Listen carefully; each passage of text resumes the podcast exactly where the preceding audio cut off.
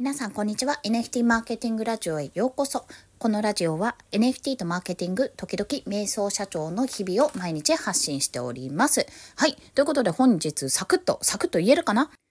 仕事は作るものという概念を、まあ、子供たちに伝えていきたいという話をしたいと思います、まあ、仕事は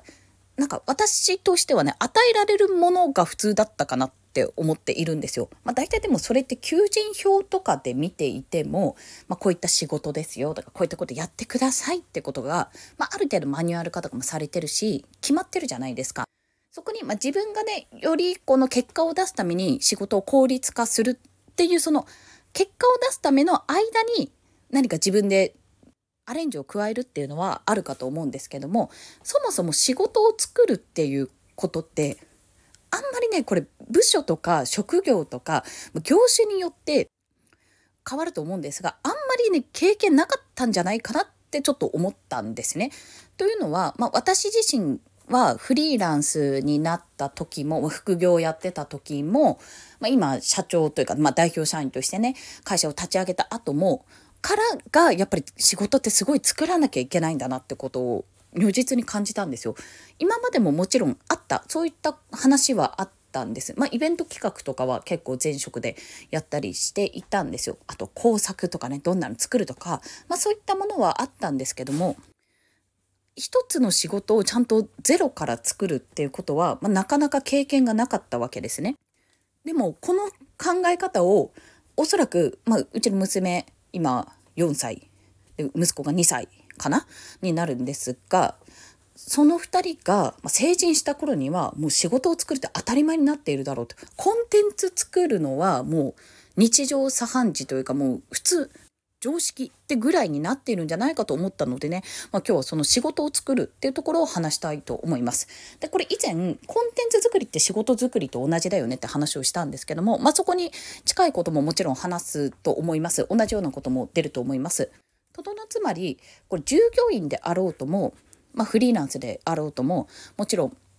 あの会社の社長とかになったとしても仕事を作るって感覚は全部一緒で相手のニーズを汲み取って自分でそこで自分ができることを提供するっていうことなんだと思うんですよ仕事って結局のところ。っと緩く言うと相手の困っていることを解決するっていうことになるんだと思うんですね。その解決の方法はそれぞれ自分の持っているスキルだったり持っているコネクションだったりできることによってそこは変わっていくけどもやっていることはどの立場においても同じであると。例えば従業員だったら基本的に仕事が与えられるわけじゃないですか。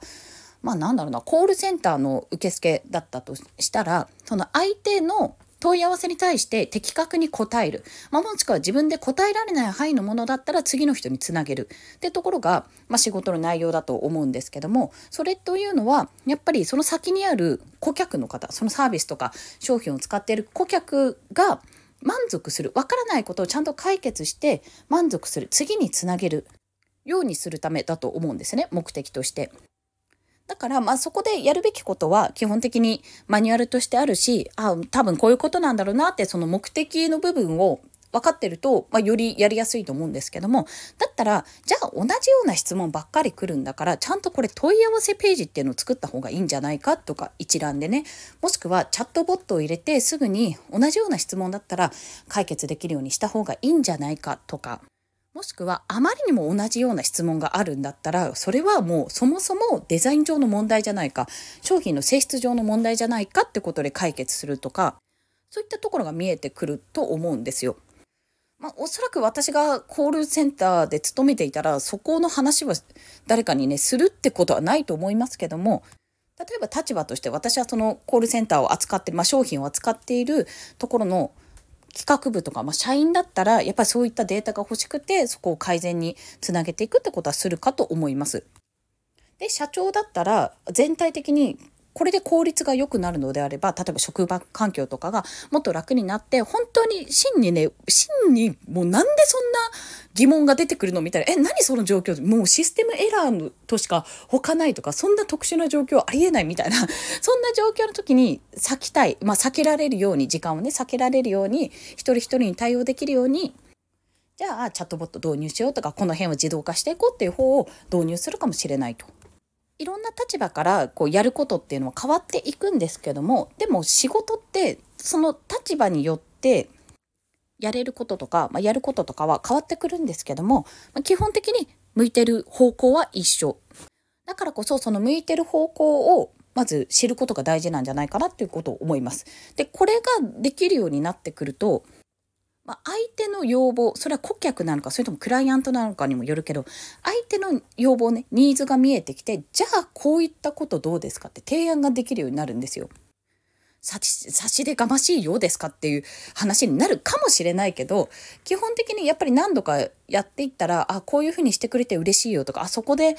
分かってくれて嬉しいっていうふうになるとさそこで継続的に仕事がもらえるようになったり他の仕事じゃあここまでえ何ブログの画像とかをねあのお願いするブログの画像デザインお願いって言われたらあブログ作れるのって書けるのじゃあこの記事丸々画像入りでお願いできないっていうのもできるかもしれませんよね。そしたら仕事の幅が広がるしそれが収入につながるかもしれない。多分仕事を作るってその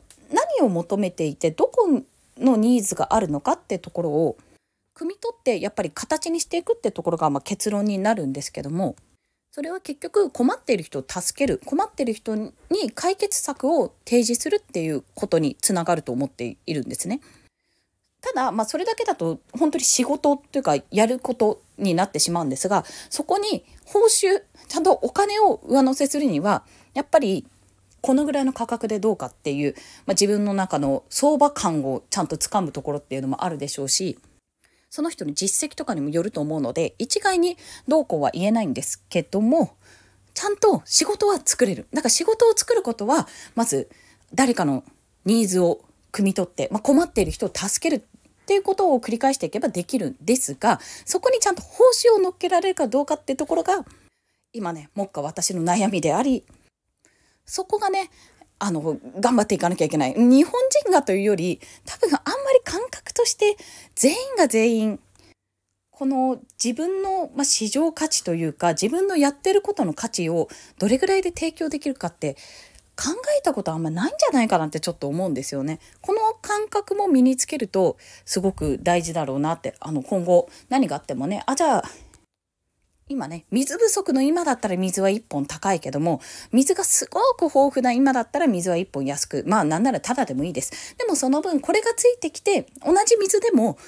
これがあの安いもうほぼタダでしかむしろ買う人なんていないって思うかもしれないけども何かここ付加価値をつけることによって水が売れるかもしれないじゃあその付加価値どういうことしていくっていうのが、まあ、おそらくマーケティングとかそういったことにつながってくると思うんですよだからだから本当にね子供たちにはねやっぱメルカリをはじめとして、まあ、私実はメルカリやったことないんですけどなんか商品を売るっていう感覚自分でお金を稼ぐって感覚はやっぱ作っていってほしいですよね。そこから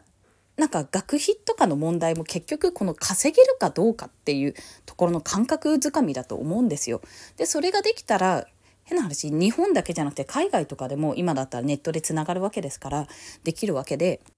やっぱそういうどうやったら稼げるかとかどうやったら生きていけるか生活習慣的な部分もそうだしあとは稼ぎ方もそうだしその辺を教えていくってすごく重要だしそれを教えるなら自分がやっぱり見本を見せるが自分の背中を見せて失敗もね成功も合わせて見せていくってことが必要だなと改めて思ったので、まあ、今日はそんなお話をさせていただきました。ということで本日もお聴きくださりありがとうございました。最後に14日木曜日12時30分より私 NMO 主催の無料セミナー開催いたします。そう、Web3 時代の働き方セミナーを開催いたします。まだまだね、申し込みできますので、ぜひぜひお申し込みいただきたいんですけども、当日質疑応答にも対応しますし、まあ、もちろん無料でアーカイブ残るんですが、ぜひね、なんかどんなことに疑問を持ってるのかなど、まあ、途中で帰っちゃう人もいらっしゃるかもしれないんですが、後でちゃんと質疑応答を返せるようにするので、Zoom の Q&A に載せていただければですね、まあ、そんな形でいろんなこと皆さんの情報とかどんなふうに思っているのかなども聞きたいのでぜひぜひご参加いただけると嬉しいです。概要欄にリンク貼っておきます。ということで本日もお聴きくださりありがとうございました。今日も一日頑張っていきましょう。またねバイバイ。